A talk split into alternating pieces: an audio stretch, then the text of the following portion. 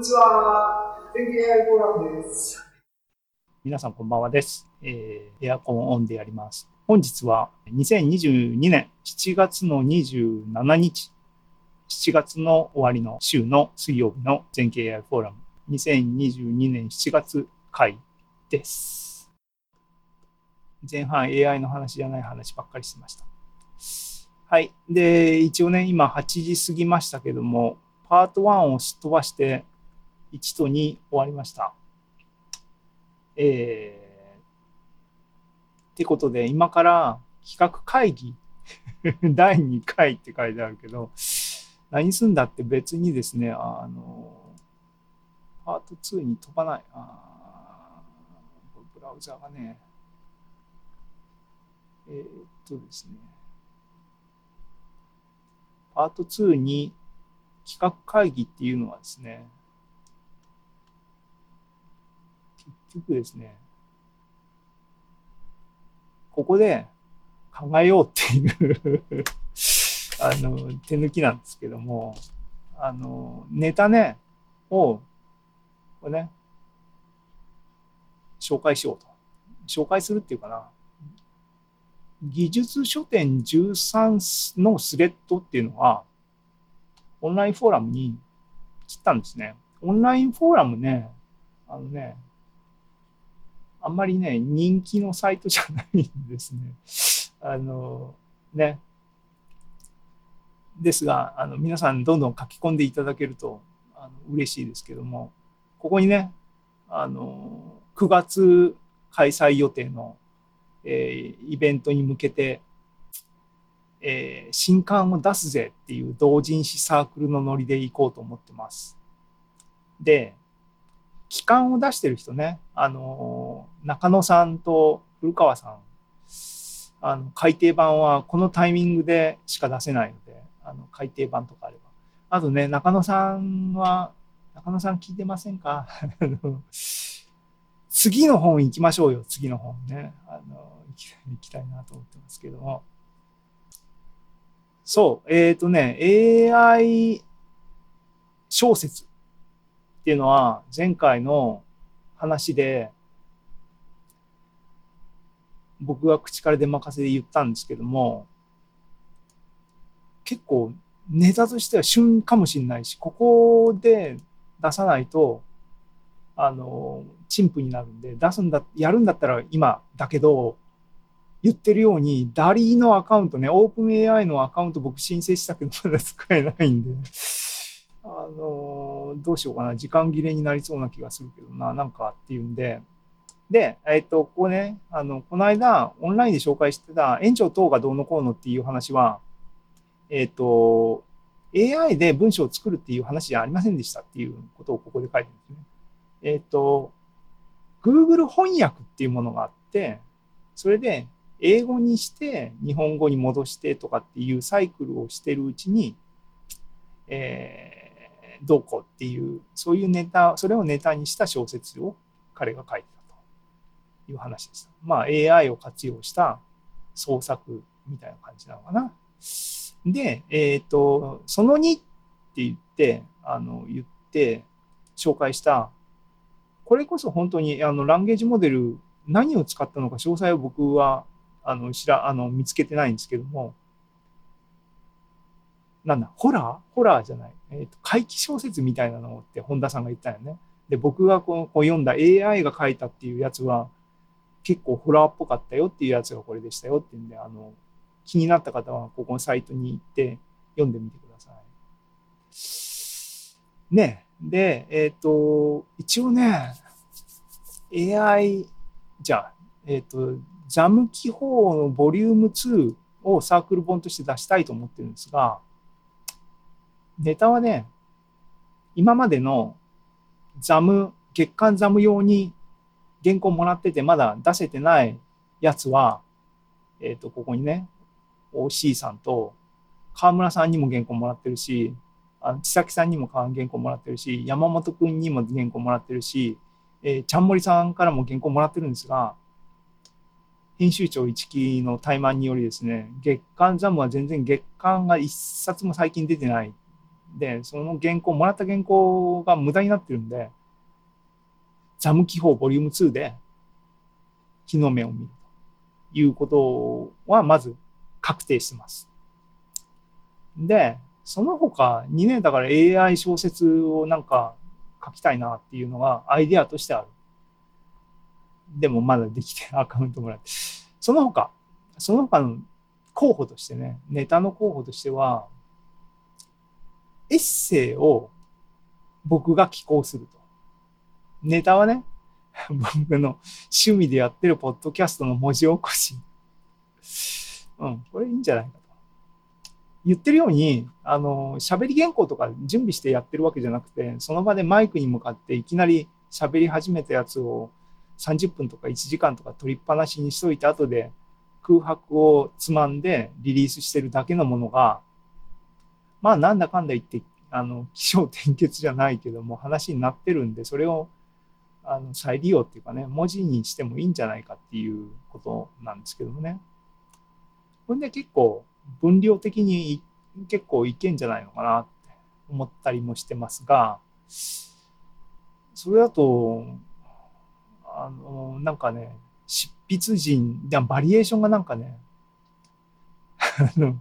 ちょっとあ僕のものになっちゃうんで、あんまりあのサークル本的にはもうちょっとね、バリエーションとか、僕がおおっていうなんか驚きな要素が欲しいなっていう気がしてます。えっ、と、うん、申請は通りましたので、参加は確定してます。いう感じでね、構想だけはこんな感じであります。そうだ、りーね。その他、その他さあどういう、どういう企画が、どういうネタが、っていうか、どういう、誰か書い、書い参加、このアクティビティに参加してくれる人はいませんか？っていうのを、ね、ズームには OC さんしかいないし、YouTube は今、ウォッチングしてる人3人しかいない。3人の皆さん、こんにちは。コメントをいただければ嬉しいです。書いてみませんか？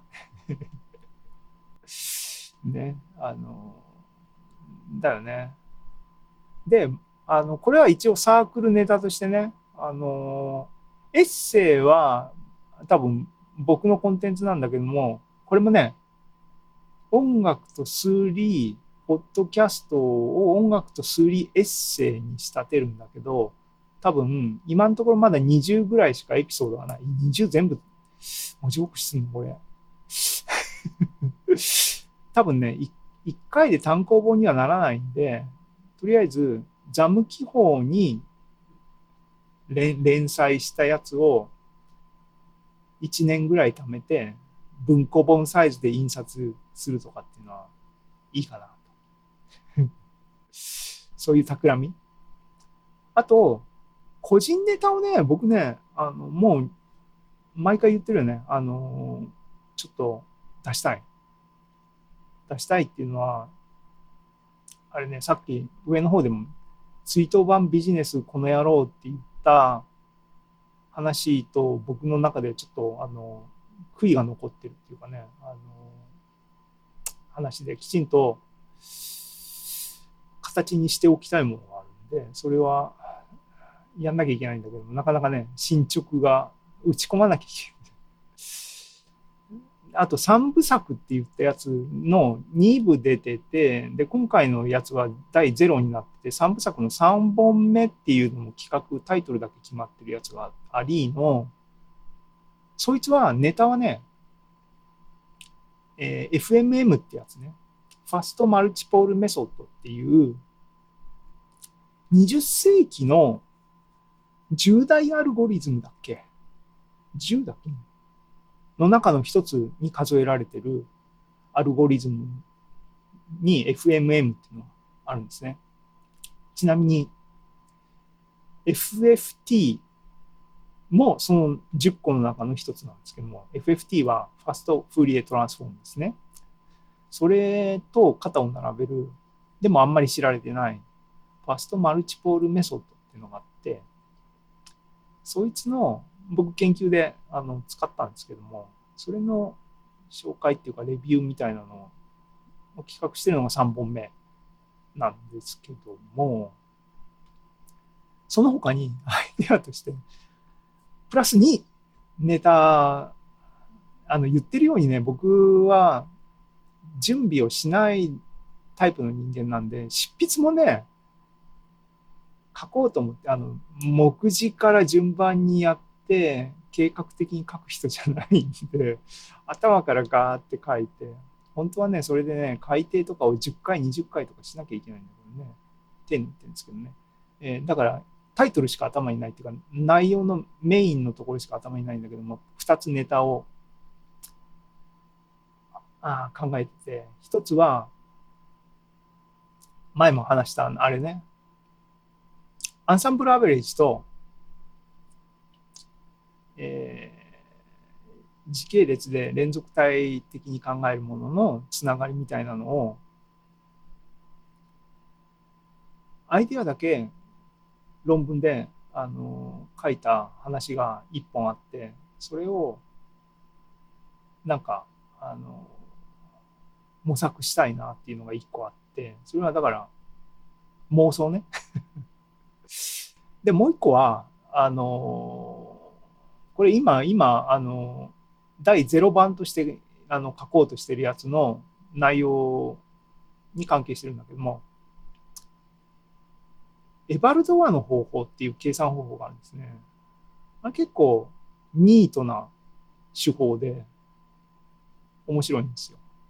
何かっていうと、えっ、と、普通に応用されるシチュエーションっていうのは何かっていうと、長距離相互作用、R 分の1とかね、えーを、の多体問題みたいなのを計算しようと思ったときには、N 個の粒子に対して R 分の1距離の逆数の効果を全部足し上げなきゃいけない。そういうときに、多体問題じゃないな。解析的に全部積分しようと思う。空間、全空間積分しようと思って、R 分の1のインタラクションを全空間積分しようと思ったら、無限まで、要するに R 分の1っていうのは、あのロングレンジインタラクションっていうのは、カットオフを導入できないですね。実質的に実行的な。っていうのは、ロングレンジだから。指数関数にの肩に乗っかってたら、えっ、とね、x2 乗とかが指数関数の肩に乗っかってたら、指数関数的に減衰するっていうのはどっかに有効数字を置いてカットできるんだけども、R 分の1だとできない。で、積分すると空間次元によって発散してみたいな話がありますけども、えー、で、そういうね、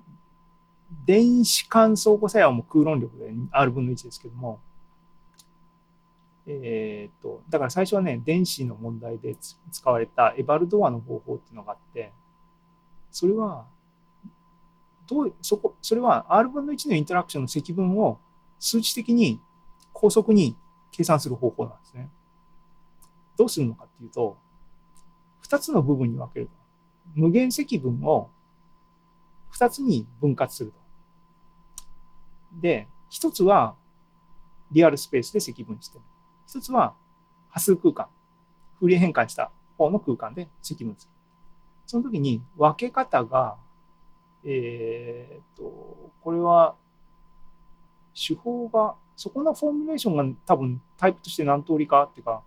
えーと、コンベンショナルなエバルドアの方法と僕が使ってたような、使ってたとか、あの論文見たような、えーと、流体力学のあの方法とって多分テイストが2つあるんですけども、基本的には誤差関数っていうね、えっ、と、ガウスファクターの積分で書かれた関数。だから内部的には exponential で factorize されるような形のもの。それは2種類あって、 error function の ERF って書かれるやつと ERFC って書かれるやつがあって、足してエラー関数、足して1になる。だから、えっと、その2つに分割するっていうのをエラー関誤差関数と誤差関数のもう1個反対側っていうふうに分割する。そうすると、誤差関数の方は、さっき言ったガウシアンファクターみたいなのがかかるんで、えっ、と、長距離相互作用なんだけども、ファクターがあるんで、カットオフができる。でももう一個お釣りがある。そっちはどうするの？って言ったら、それはフーリエ変換すると、波数空間の方で同じようにガウシアンファクターかかってるんで、どっちもカットオフが、えー導入できる有限和で計算できるので、計算的には、えー計算可能なものになる。その辺の話を今ごちゃごちゃ言ってて多分聞いてる人の何を言っとんだって話になりますけどなんか